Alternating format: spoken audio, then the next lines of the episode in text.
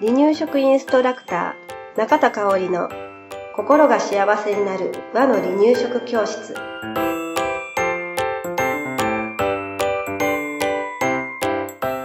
第138回です。番組アシスタントの山本智子です。よろしくお願いします。はいよろしくお願いします、えー今日はうんもうずっとこれは赤ちゃんの時だけじゃなくて、大きくなってからも課題かな、うん。母親の、うん。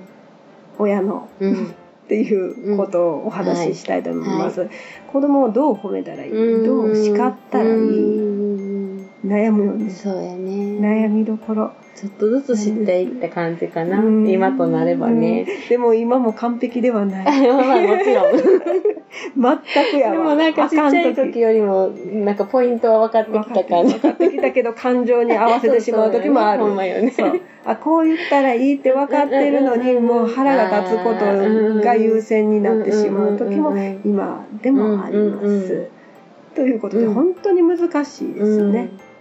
で褒めることも難しい、うん。褒め方が難しいよね、うん。すごいねすごいねだけじゃないじゃないですか、うん褒め方そうやもね。ね。でまた叱ることもうん。大事な時大事大事、うんうんでそのいかに感情をそう。ね入れすぎず。思いは伝えていいけれど。怒り狂ってはいけないいけない。でも怒り狂ったこともある、うん。っ あります。ていうようなねうん あの褒めると叱るのお話をね、えーしていきたいと思います、はい。で今回はまあ乳幼児期のうん。こう対象にした、ねうん。えー褒める叱るなんだけれど、はい。乳幼児期っていうのはまだ理論的に叱ってもわからない時期なので、より難しいのかなうん。って思ったりもする。うんんですよね。うんなのでね、まあ、今日は日常すぐできる褒め方と叱り方についてね、はい。お話ししていきたいと思います。でまずうん褒め方を見ます、見ていきますね。で赤ちゃんや子供ってね褒められることが本当に好きなんですよね。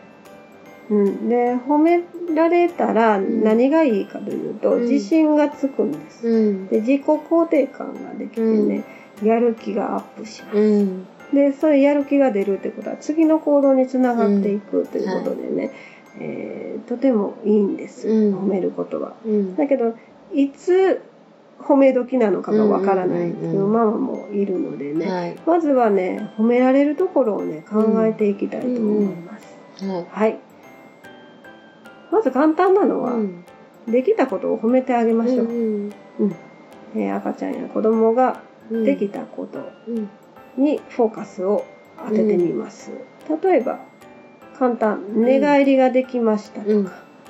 ハイハイがうん。初めてできました。四つ倍ができるようになってきましたとか、お座りができました。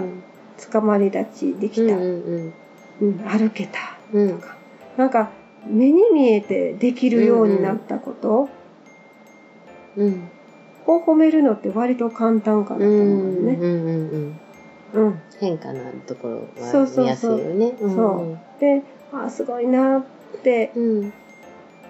褒めてあげる。すごいね、上手にできたねって褒める。で、できたこと、うん。今日もできたことを褒めることもできますね。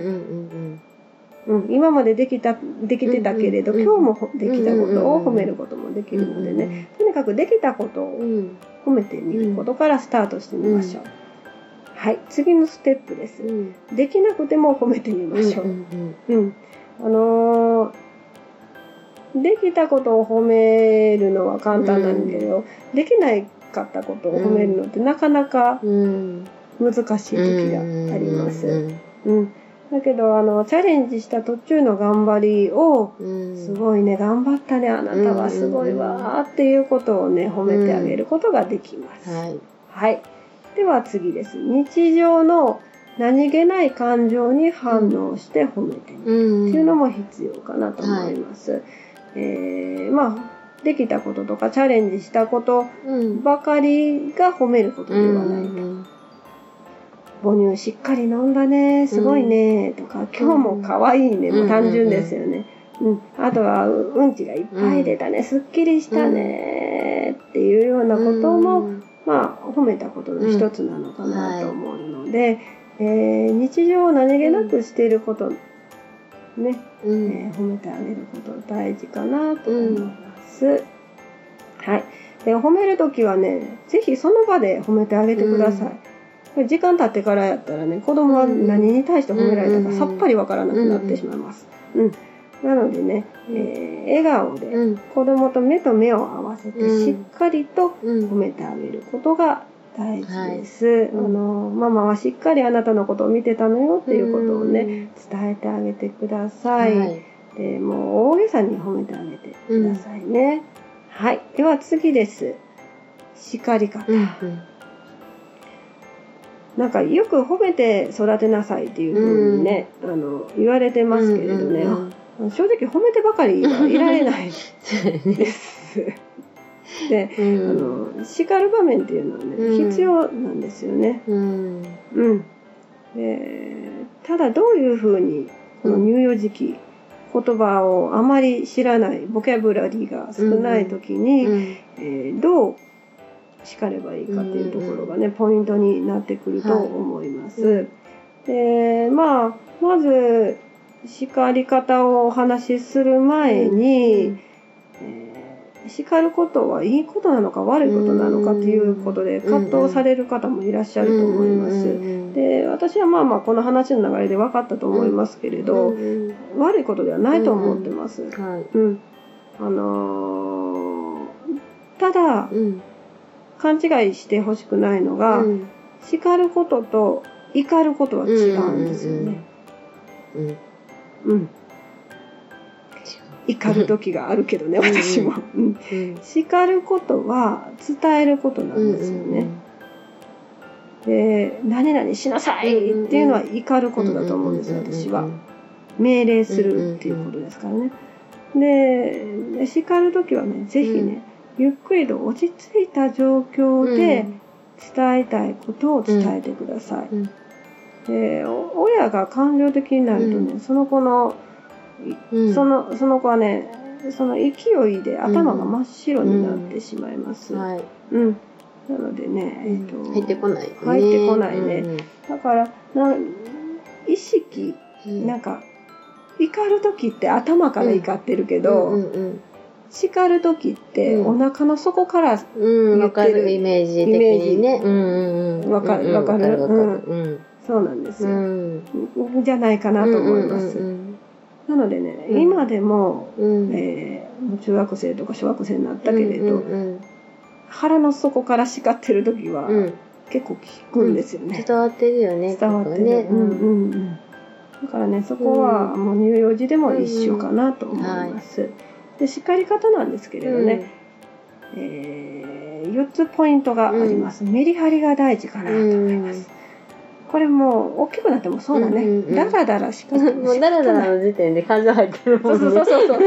わかるわかる。なんかもうあんちゃんとこでだろうね関係ないことまで入って。るそうそうそう。あのあの時もあんちゃんってね。うんね。そうね。うん。うんそんな感じでねね。なっちゃうのでね、えーメリハリが大事です、これなんか自分の課題を言うてるみたいな、今の課題ね。で、うん。あの叱ったら次の行動にナパッと切り替えること大事ですね。そうんうん。うん、だから違う、まあ、乳幼児さんなので、えーまあ何何にしようかな、うん。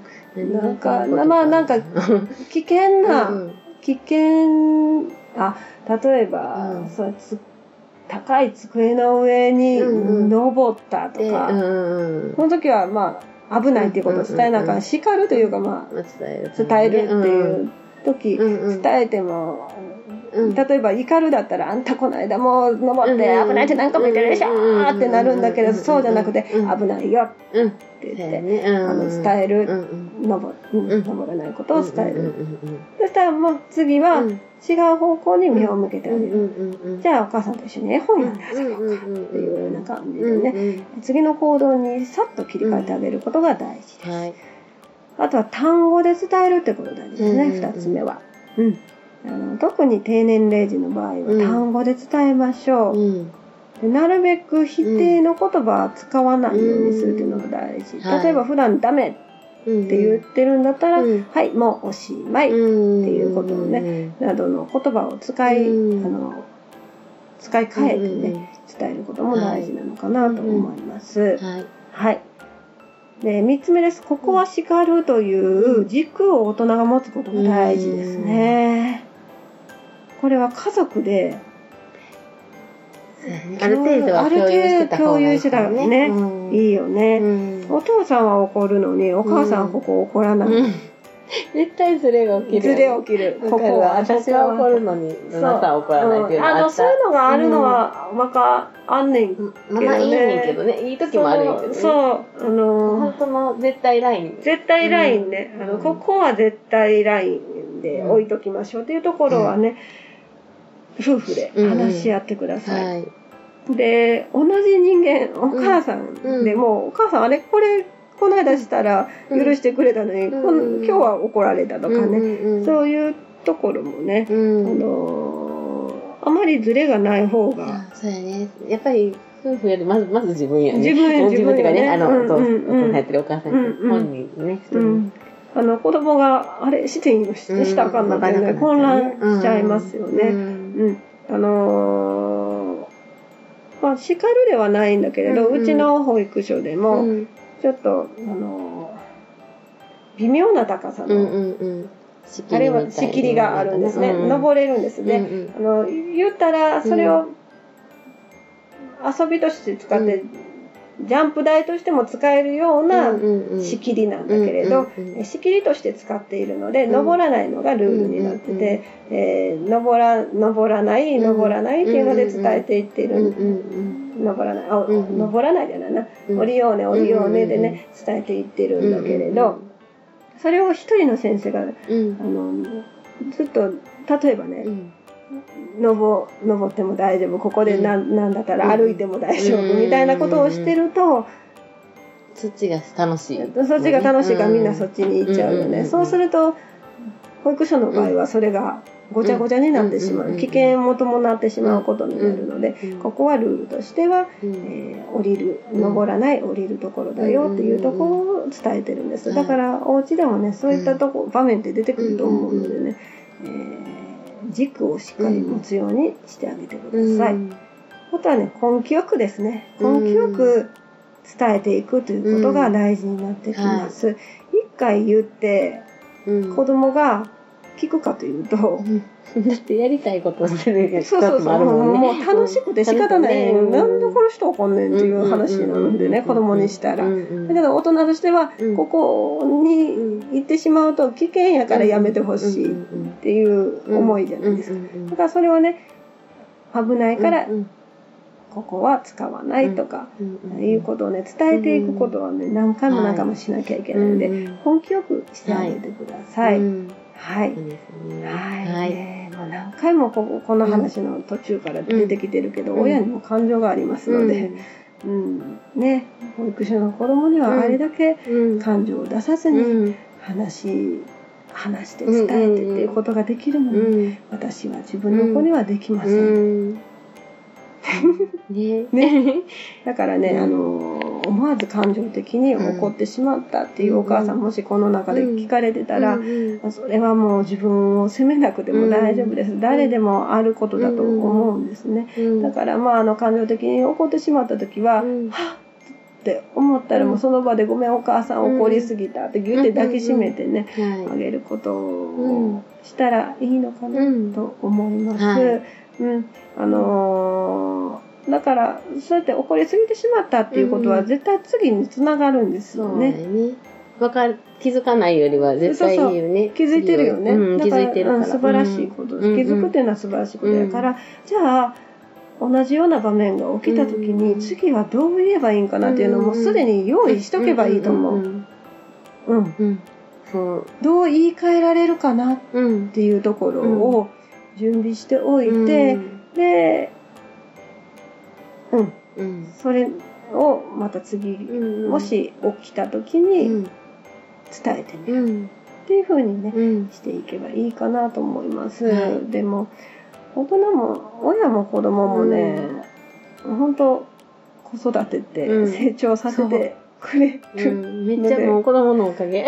思う、あの本当にこれね、思うからね、うん。だからまだまだお母さんも親になって何年生っていう、私まだ14年生なんですけれど、ううんん。うんそんな気持ちでねはい。でったらいいんじゃないかな、ん。もう分からへんもん私も今でも。初めてがどんどん起こってくそうそうそう、るからね。うん初めてが。もう、うん。子供それぞれによって違うしね、同じ8歳の時、そう、全然違う。ね。も全然違うから、ん。それぞれに対して初めましてやからね、うん。だからまああの、うんちょっとしんどくなったら友達と共有してみるとか、そうそう。だ旦那さんに話だけ聞いてみる、うんうんうん。意見いらんから。先に言う。とかね。あの意見いらんから話だけ聞いてなって言って。あの解決せんでいいからって、うあの男性はね解決したがるからね。そしてそこでまたプチバトルみたいな。バトルになったらあかんからとにかく聞いて今だけ聞いててっていう感じでね。あの言ってみるっていうのも一つなのかなと思います。はい。はい、はい、今日もありがとうございました。はい、ありがとうございました。